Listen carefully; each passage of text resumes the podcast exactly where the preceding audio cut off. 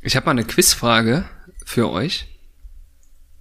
Ich lese jetzt mal ein Zitat vor, das ist von Andreas Schulten. Und ihr müsst sagen, in welchem Jahr er das gesagt hat. Ja? Ein Schwachpunkt für die Markt- und Standortbegutachtung in Kontinentaleuropa gegenüber dem angelsächsischen Raum ist der Mangel an öffentlich oder zumindest halböffentlich zugänglichen Daten über Transaktionskosten und Mietvertragskonditionen. 89. Später. Das habe ich an der Bauhaus-Uni Weimar gesagt. Ah, das weißt du sogar, da darfst du nicht mitraten. Definitiv nicht. Ich dachte, du hast es einfach vergessen. Nicht die letzten 20 Jahre, oder? So ein Satz, Kontinentaleuropa. Gut, es lässt, Ah, du lässt tief dem blicken, nee, ich will äh, äh, tief blicken, dass die Zuhörer des Bauhaus, der Bauhausakademie im Schnitt 85 sind. Das ist Bauhaus Universität. genau. Nicht Biberach. Das ist auch keine Akademie. Schloss Ettersberg. ne, wir haben, eine, wir haben eine Akademie, doch, doch, doch, stimmt schon. Äh, du, du bist doch einmal sogar äh, Dozent. Ja, ja, ich meine ja, deswegen, ja, ja, die sind, aber meine sind nicht 85, aber wenn er mit Kontinentaleuropa anspricht, das klingt so wie aus den Ur, äh, Urzeiten, aus der Ursuppe des Research, ja. 89, 88. Ja, nee, schon später. Es war Echt? irgendwie, ich würde sagen so 2005. Und es hat sich Ja. immer noch nichts gebessert. Es war der jetzt. 6. Februar 97 und das wollte ich gerade sagen, ja, in den letzten 24 Jahren hat sich nichts getan. Oder hast du das 97, da Gefühl? habe ich noch gar nicht gearbeitet, oder? Nee, da müsstest du ja drei Jahre alt gewesen sein. Also ich hatte recht auf Deutsch. Nee. Ja, du hattest recht. Ja, komm, ich lag am Du nächsten, hattest komm. Ja, du lagst recht. näher dran. Danke. Na, obwohl, es sind beides acht Jahre. 2005, Also dafür, dass es mein Zitat 89, war, hast du 89, auf alle Fälle ja. recht. Richtig. acht Jahre. Einer nach oben, einer nach Ja, unten. also, passt doch. Zwischen uns passt kein Blatt, geschweige denn acht Jahre. Aber jetzt, Andreas, wenn du das im Nachhinein hörst, hat sich was getan? Also im Moment ist es gerade wieder wirklich kritisch, weil alle reden von Transparenz und im Hintergrund wird alles getan, dass es nicht transparent ist. Willkommen bei Die Hausmeister, Immobilienmythen im Podcast. Mit Thomas Bayerle, Andreas Schulten und dem Moderator Andy Dietrich.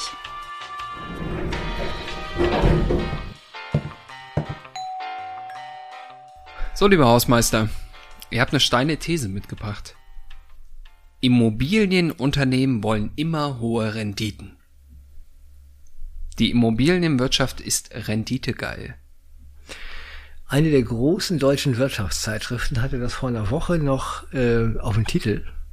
Und ich sage jedes Mal, das darf doch wohl echt nicht wahr sein. Ne? Also Was hat die konkret getitelt? die hat gesagt, ähm, müsste ich gleich nochmal gucken, kann ich gleich, während ihr nochmal drin seid, gucke ich das noch. Habe ich aufgenommen, habe ich so als äh, Foto da.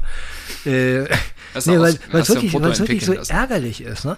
Hohe Rendite heißt hohes Risiko. Und wir sind in einer Niedrigzinsphase, ne?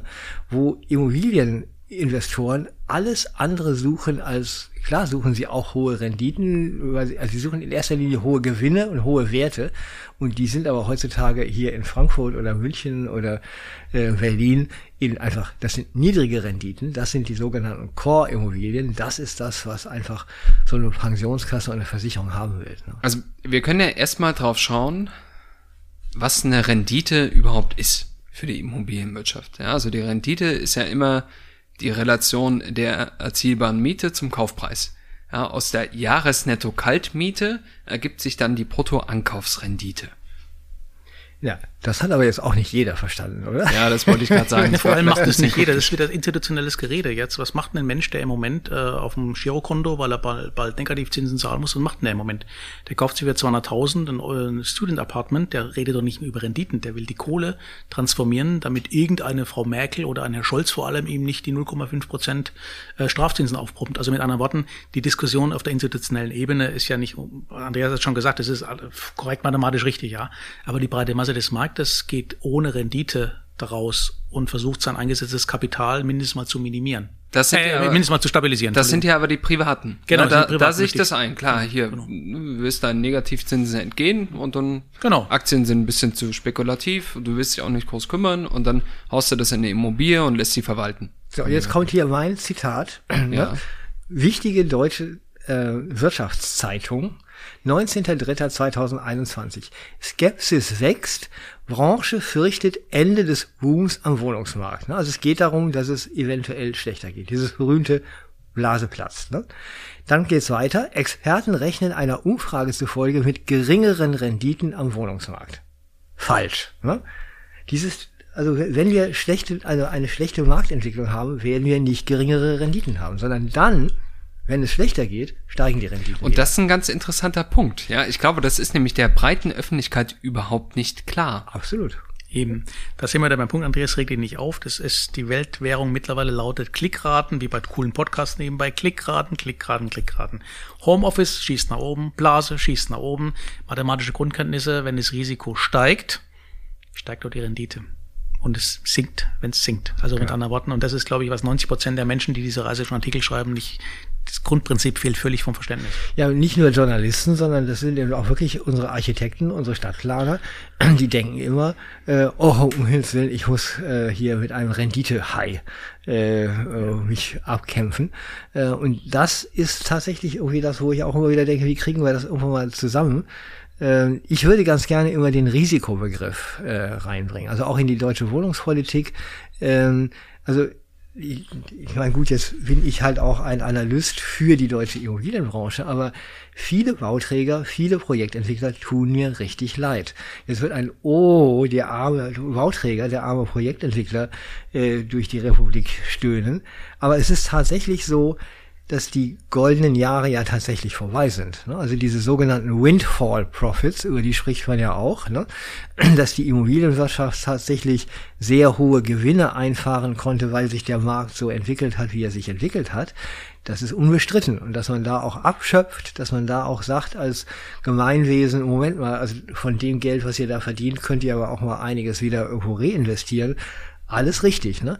Nur wenn wir jetzt am Ende der Fahnenstange sind, es könnte sein, dass in den nächsten Jahren reihenweise die Bauträger und Projektentwickler einfach in Konkurs gehen. Dadurch, ich meine, ich weiß noch, wie damals hochtief gerettet werden musste. Äh, also dadurch gehen Arbeitsplätze verloren, dadurch gehen ganze Branchen verloren und die Größe des deutschen Immobilienmarktes, die ist in vielen auch nicht klar. Ne? aber jetzt mal äh, ganz banaler Satz wieder: Vor jeder Investition steht eine Spekulation. Und wenn ich spekuliere, hat es in Deutschland immer so einen negativen Schlag, als wäre das was Unseriöses, was Graues, was ganz Schlimmes im Prinzip, ja. Jeder, der was macht, geht in den Risiko. Und das wird honoriert als Projektentwickler, so als Königsweg der Veredelung von Grundstücken, ja. Ähm, und das, was du sagst, ist am Ende des Tages nicht der einzelne Projektentwickler, sondern die Erwartungshaltung an die Zukunft der letzten Jahre, dass die Grund- und Bodenwerte, die ich gekauft habe, 1920, dass die viel zu hoch sind, um das, wenn der Abschwung kommt, im Sinn von die Preise nicht mehr steigen, sondern äh, nur noch der Wert realisiert werden wird durch den Anstieg von Grund und Boden. Das wird immer weniger aufgehen, bin ich völlig bei dir.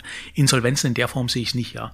Aber natürlich müssen die, Zitat, bisschen flapsig formuliert, die Projektentwickler drei Etagen draufsetzen oder den Wohnturm auf 1,5 Kilometer erhöhen, damit sich die Kalkulation rechnet vor der Hochphase 2020. Ich sehe schon Insolvenzen. Also guck dir mal die 90er Jahre an. Da warst du schon noch ein bisschen jünger. Ne? Also ich mache meinen Job seit 87. Danke. Äh, äh, sowas wie Köllmann, sowas wie Roland Ernst, sowas wie Hanseatica. Die ganzen äh, Projektentwicklungstöchter der deutschen, großen deutschen Banken sind alle in die Knie gegangen. Ne?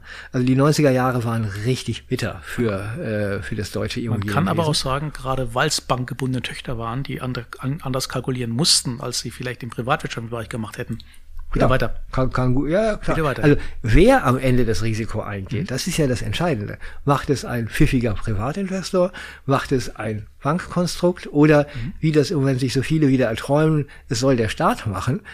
Also da kriege ich halt einfach auch ein paar Pickel und sage, das hat noch nie funktioniert. Also der Staat ist nicht eine effiziente ökonomische Einheit, der bestimmte Prozesse Lasst uns mal, also Wege bringt. Ich glaube, wir schweifen gerade etwas ab. Lasst uns mal beim Thema hohe Renditen bleiben. Hohe Renditen ist gleich hohes Risiko. Ja, ich glaube, die, den Mythos eines risikofreien Investments mit hohen Renditen, also an unsere ganzen Hörer mal, wenn da jemand einen wunderbaren Tipp hat, wäre ich sofort dabei. Ich denke, da sitzen ja noch zwei andere. Ähm, Projektentwickler haben logischerweise höhere Renditen, weil sie ein höheres Risiko eingehen. Ja, die wissen nicht, ob es vermietet, verkauft werden kann und die bauen spekulativ oft, ja, also das oder spekulativ, auch das hier nochmal erklärt, die bauen ohne konkrete Mietzusage zu haben äh, auf einem Grundstück, das sie erstmal kaufen müssen. Ja, also es ist sehr eigenkapitalintensiv, das Thema. Ähm, du kannst dich ja heute auch als Privatinvestor bei Projektentwicklungen beteiligen. Crowdinvesting, unternehmerische Beteiligung, kannst du reingehen. Die bieten auch 6% Rendite. Oder 5, je nach Angebot. Das ist doch eigentlich attraktiv, oder? Also ich meine, bauen funktioniert doch. ich glaube, das Problem ist bei der Sache mit diesen, mit diesen, die Zahlen nicht jeder weiß, was eine zehnjährige Bundesanleihe ist oder was ein Negativzins ist, wissen sie immer mehr. Wenn das die Benchmark ist, ähm, dann sind sechs Prozent wahnsinnig risikobehaftet, aber es muss am Markt immer jemand geben, der das Risiko stemmt, sonst könnt ihr ihr Projekt nicht machen. Das nennen wir dann Mezzanin, so als, als Fachbegriff wieder rumzuschlagen. Aber die Mehrzahl der Menschen hat kein Gespür für Risiko, ganz einfach.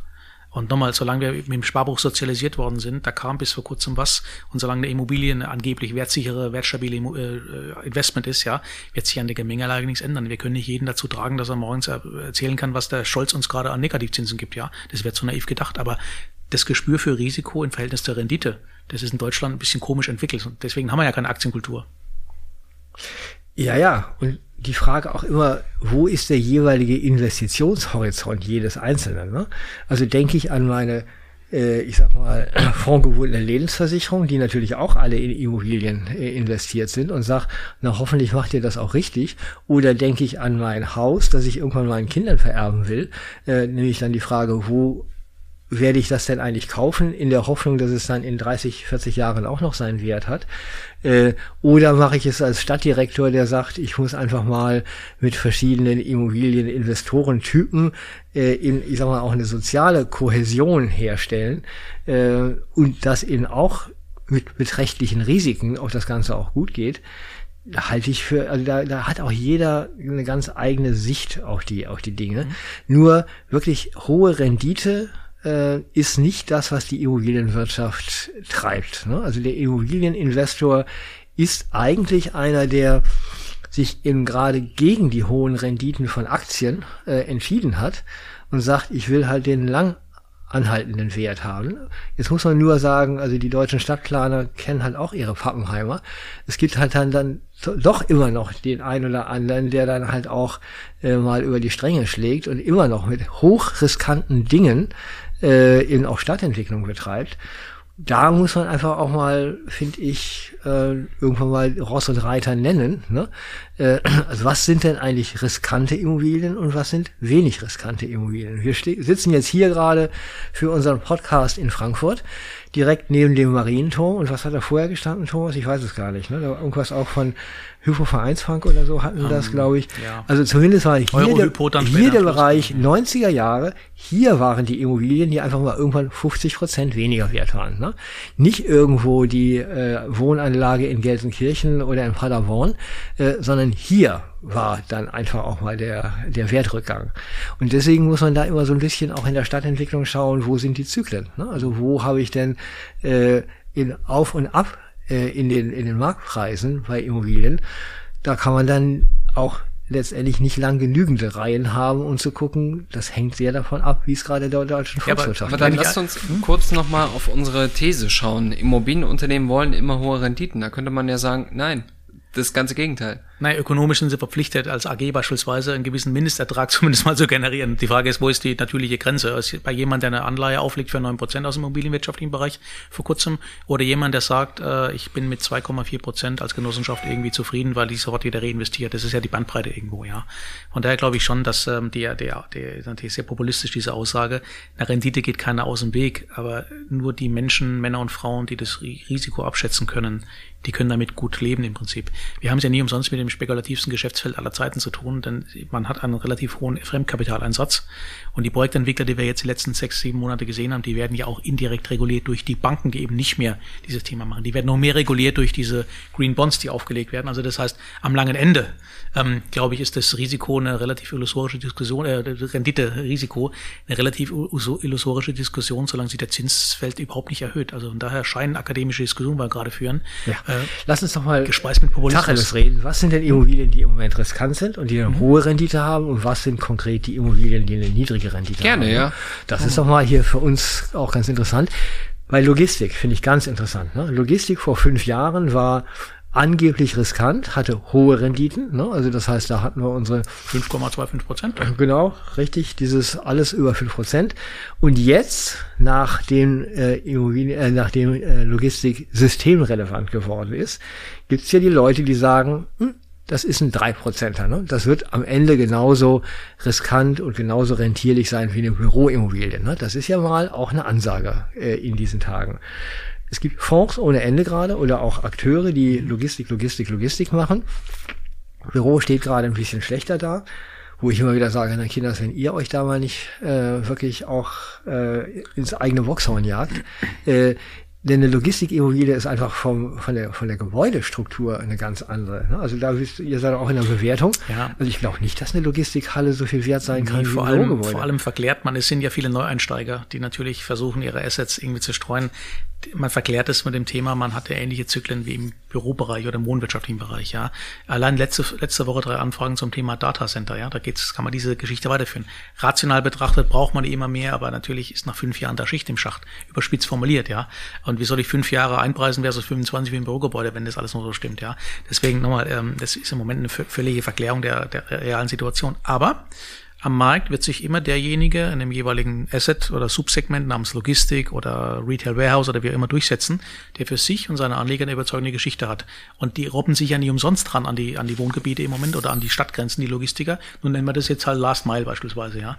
Das heißt, so einen ordentlichen Flachmann in Deutschland, äh, der draußen vor 20 Jahren gebaut wurde, bei Tersfeld, den bekomme ich im Moment für 4%, aber es will ihn kaum einer mehr. Und da sind wir genau beim Punkt. Das heißt, ähm, wir packen alles immer in einen großen Sack, da steht Logistik drauf, aber das, was wirklich brutal gut läuft, mit einem hohen, mit einem geringen Risiko, ähm, ist sicherlich alles, was sich so in diesem Stadtgrenzenbereich bewegt. Die konkurrieren mit den wohnwirtschaftlichen Gebäuden und auf einmal haben wir eine ganz andere Preisgemengelage. Und deswegen, glaube ich, ähm, ist die Aussage nicht ganz falsch, aber ähm, wir müssen uns bewusst sein, die Zyklen, wir sind zwei mittelalte Herren, die Zyklen werden, egal was ich anfasse, die werden dermaßen kurz werden. Und das ist, glaube ich, so die, die erste Erkenntnis, dass es eben doch per se ein höheres Risiko ist, als im Moment in den Zahlen abgebildet wird. Okay. Ich sage ja, dass die Zyklen gar nicht mehr existieren, aber das Wow, so eine noch steile These. Das ist eine steile These. Da müssen wir ja eine andere steile Machen These mal hier nochmal aufstellen. Machen wir mal einen Podcast dazu. Also- Aber ähm, vielleicht, um nochmal darauf zurückzukommen. Rendite, in welchen Nutzungsarten? Wo gibt's denn aktuell die höchste Rendite? Ein schönes Beispiel, äh, eine Wohnung, Neubau in Bad Berka, ja. Wenn man das am Schaufenster anschaut, in der Sparkasse dort, ähm, auf Volksbank war es, glaube ich, dann kommt man mit dem Dreisatz auf seinem Apple-Gerät, kommt man auf eine Rendite von 5,25 Prozent. So, warum Bad Berka? Viele wissen nicht, wo es liegt. Liegt Nee, da bei Erfurt. Äh, natürlich. Liegt bei Erfurt und äh, die Frage ist, okay, 5,25 Prozent versus einer Zwei-Zimmer-Wohnung hier in Frankfurt für 2,0 Prozent. Das heißt, diese 325 Basispunkte Unterschied ist der Risikoaufschlag zwischen Frankfurt Student Housing versus ETW in Bad Berka. Und in dem Moment höre ich auf, weil der, der Markt ist eingepreist. Entweder entscheide ich mich für Frankfurt mit 2 oder mit Bad Berka für 5,25. Am Markt gibt es ein paar, die sagen, ich bin Rendite getrieben, ich gehe nach Bad Berka, weiß mir das Risiko, ob ich es nachvermieten kann, Wertverlust, wie auch immer. Oder aber ich gehe in Frankfurt und sage, naja, 2 ist eigentlich teuer, wenn man ehrlich ist. Teuer, geringe Rendite, aber die Nachvermietungsfähigkeit am Markt, dass ich jemand finde, wenn ich es verkaufen möchte, ist viel ausgeprägter. In dem Moment halte ich sofort zurück mit meiner Schlauwissen, weil ich einfach weiß, es gibt zwei Wege und einer entscheidet sich für das oder für das. Also von daher, Bad Berka wäre zum Beispiel der absolute heiße Tipp, wo allerdings 99,8 Prozent sagen, eh doch eher nicht. Bleiben wir lieber in Frankfurt. Aber wenn wir die These, äh, Immobilienunternehmen wollen immer hohe Renditen, Mhm. das würde ja auch dagegen sprechen, dass die in die Großstädte gehen. Ich meine, wenn da der Preiskampf halt Mhm. einfach höher ist, ja, dann, dann kriegst du die Renditen da auch gar nicht mehr, die du erzielen möchtest. Oder, ich glaube, was das höchste Renditepotenzial neben Projektentwicklung bringt, ist Mezzaninfinanzierung. Vielleicht können wir da noch kurz drüber reden, äh, was Mezzanin ist.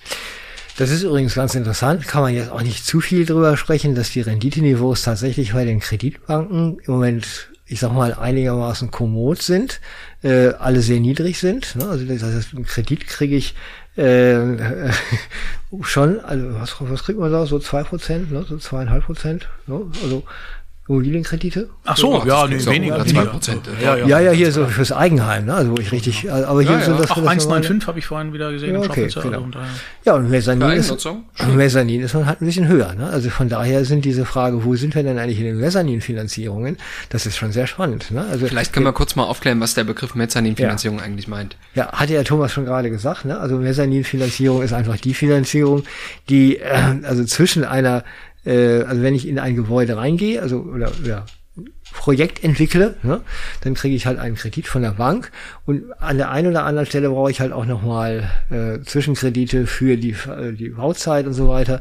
Oder wie du auch sagtest, ne, also dass ich einfach nochmal zusätzliche äh, Gelder in, aus anderen Quellen kriege. Meine Eigenkapitalbasis stärken kann. Genau, richtig. Eigenkapitalbasis stärken. Ja, ja. Kann man sich immer gut merken. Glänzt man immer in jedem Partygespräch. Toll, ne? ja. Ich steigere meine Eigenkapitalbasis. Aber wer kommt, wer genau. bekommt denn zum Zug, meine Herren, wer kommt zum Zug, wenn es crasht?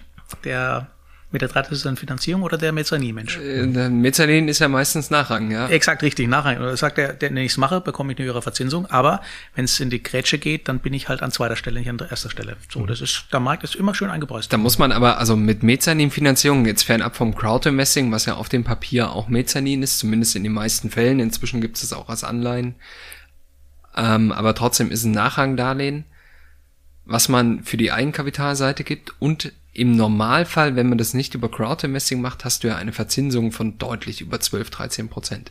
Ja, weil das natürlich spekulativ ist. Und äh, extrem riskant. Also ich, echt so hoch würdest du da gehen? Also da denke ich, ist so in Na, Deutschland. ich hätte jetzt eher so eine 10 aufgerufen, ehrlicherweise, ja. Okay. Ja, auch schon gut, unter ja, Druck. ja, Ja, mag genau, sein, ja. ja. Ja, ja aber, das, aber jetzt sind wir natürlich hier genau auf dem Terrain, wo die Akteure gerade sind.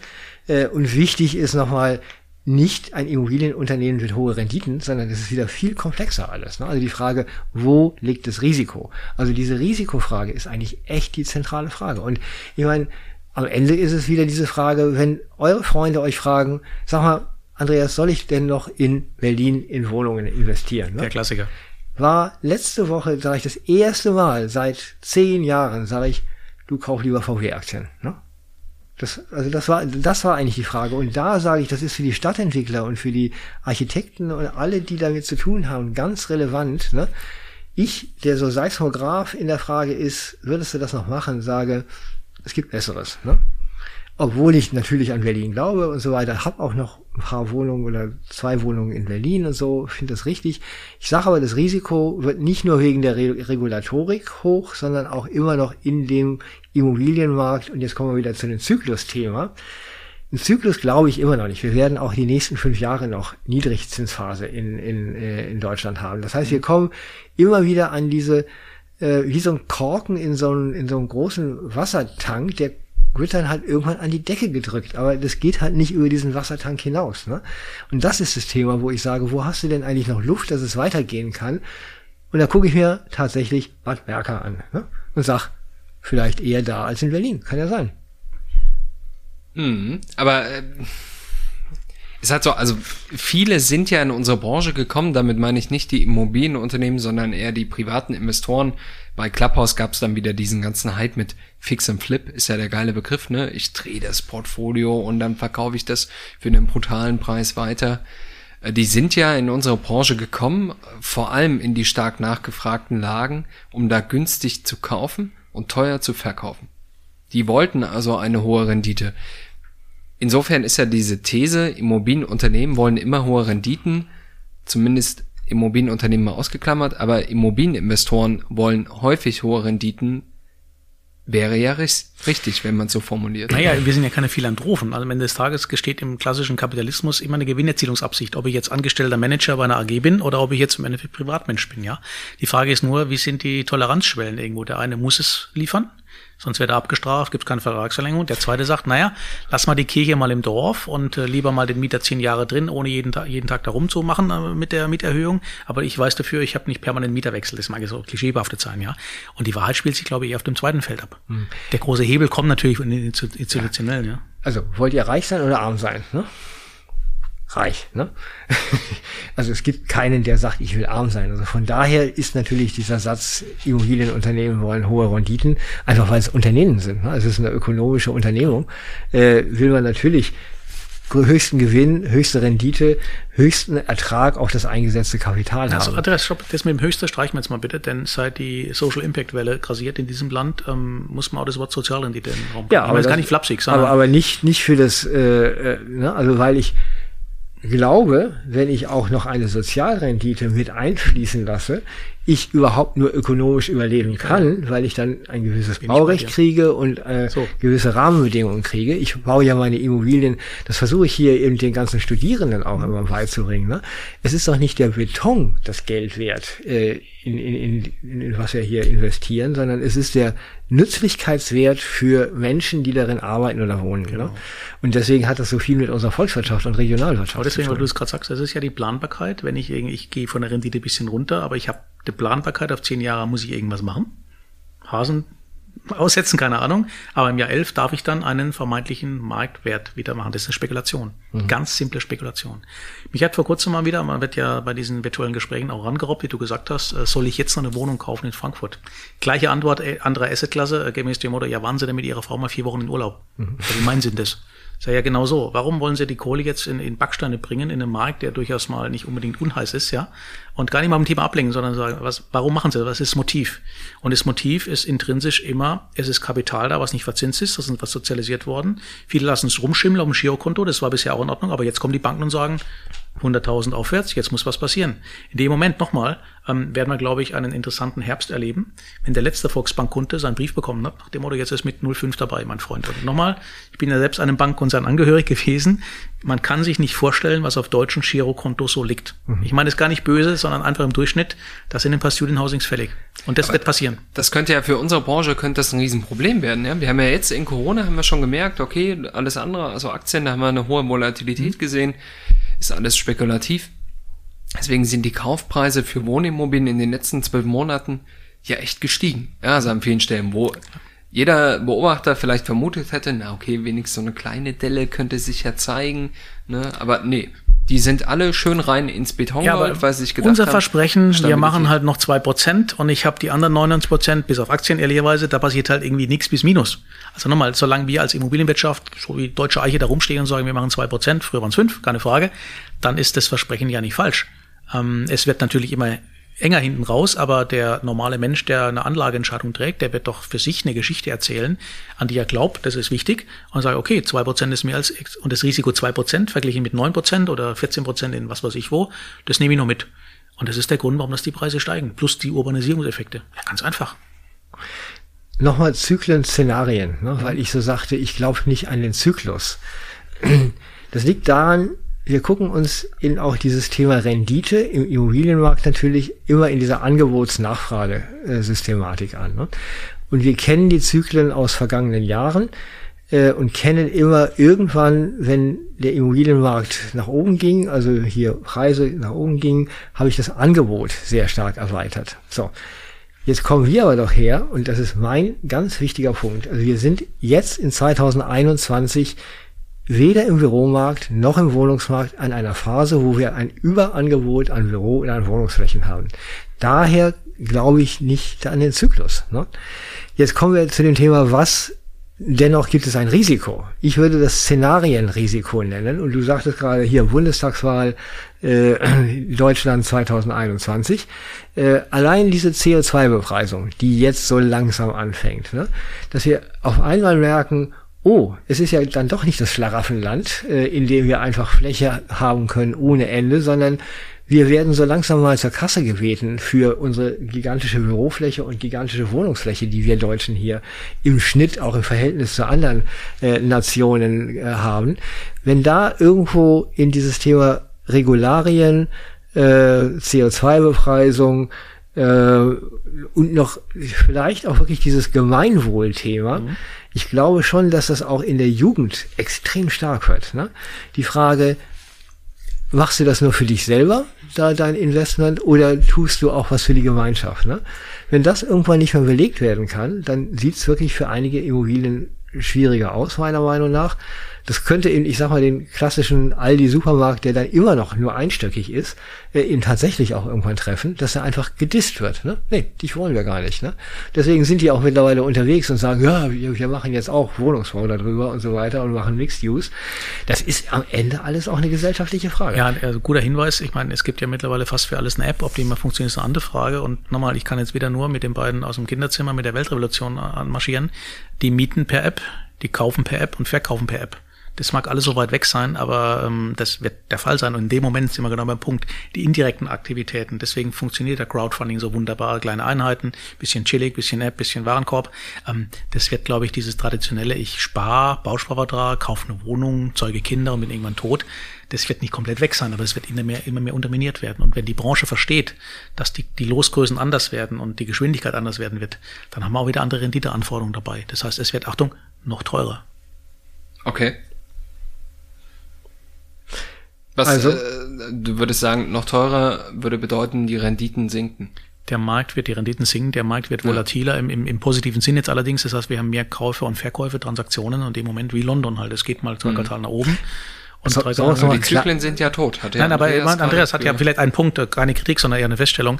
Wir Nee, haben du ja, darfst auch kritisieren. Na, defensiv. Wir haben ja seit dem Krieg zumindest mal, ähm, wurde uns immer eingeredet, Immobilien sind wertstabil, vorher lange auch schon, was ja langen Zeitraum irgendwo schon stimmt, ja. Aber wir haben noch nie im Leben, im privatwirtschaftlichen Bereich, eine Krise mitgemacht, wo die Märkte nach unten gegangen sind, wo dann massiv Menschen gekommen sind, haben sich drei Wohnungen gekauft, weil die billiger waren, ja.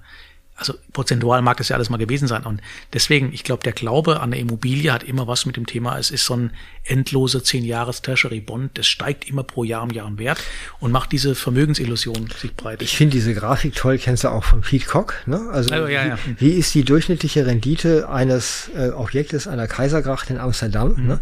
Also wie das so mal rauf und runter geht. Und natürlich in Kriegen bricht es brutalst ein. Ne? Ja. In ökonomisch erfolgreichen Zeiten kommt es nach oben.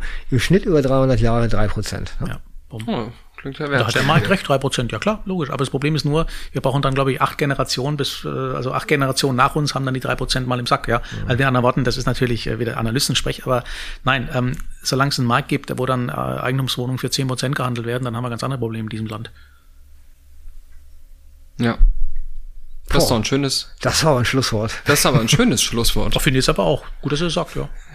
Also ich wollte eigentlich ja noch eine Synthese raus extrahieren, aber ich glaube, dem Schlusswort, den kann sich nur, nur anschließen. Da haben wir ein größeres Problem im Land. Sehr gut, Thomas, vielen Dank.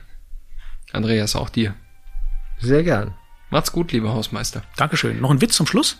Ja. Wo wohnt die Katze? Im Mietshaus. Der war klassisch, finde ich. Der war toll. Ja, Gut. Dankeschön. Bitte. Tschüss. Diese Folge ist ein Produkt von Strategiekollegen und wurde in Zusammenarbeit mit NextGen Media produziert.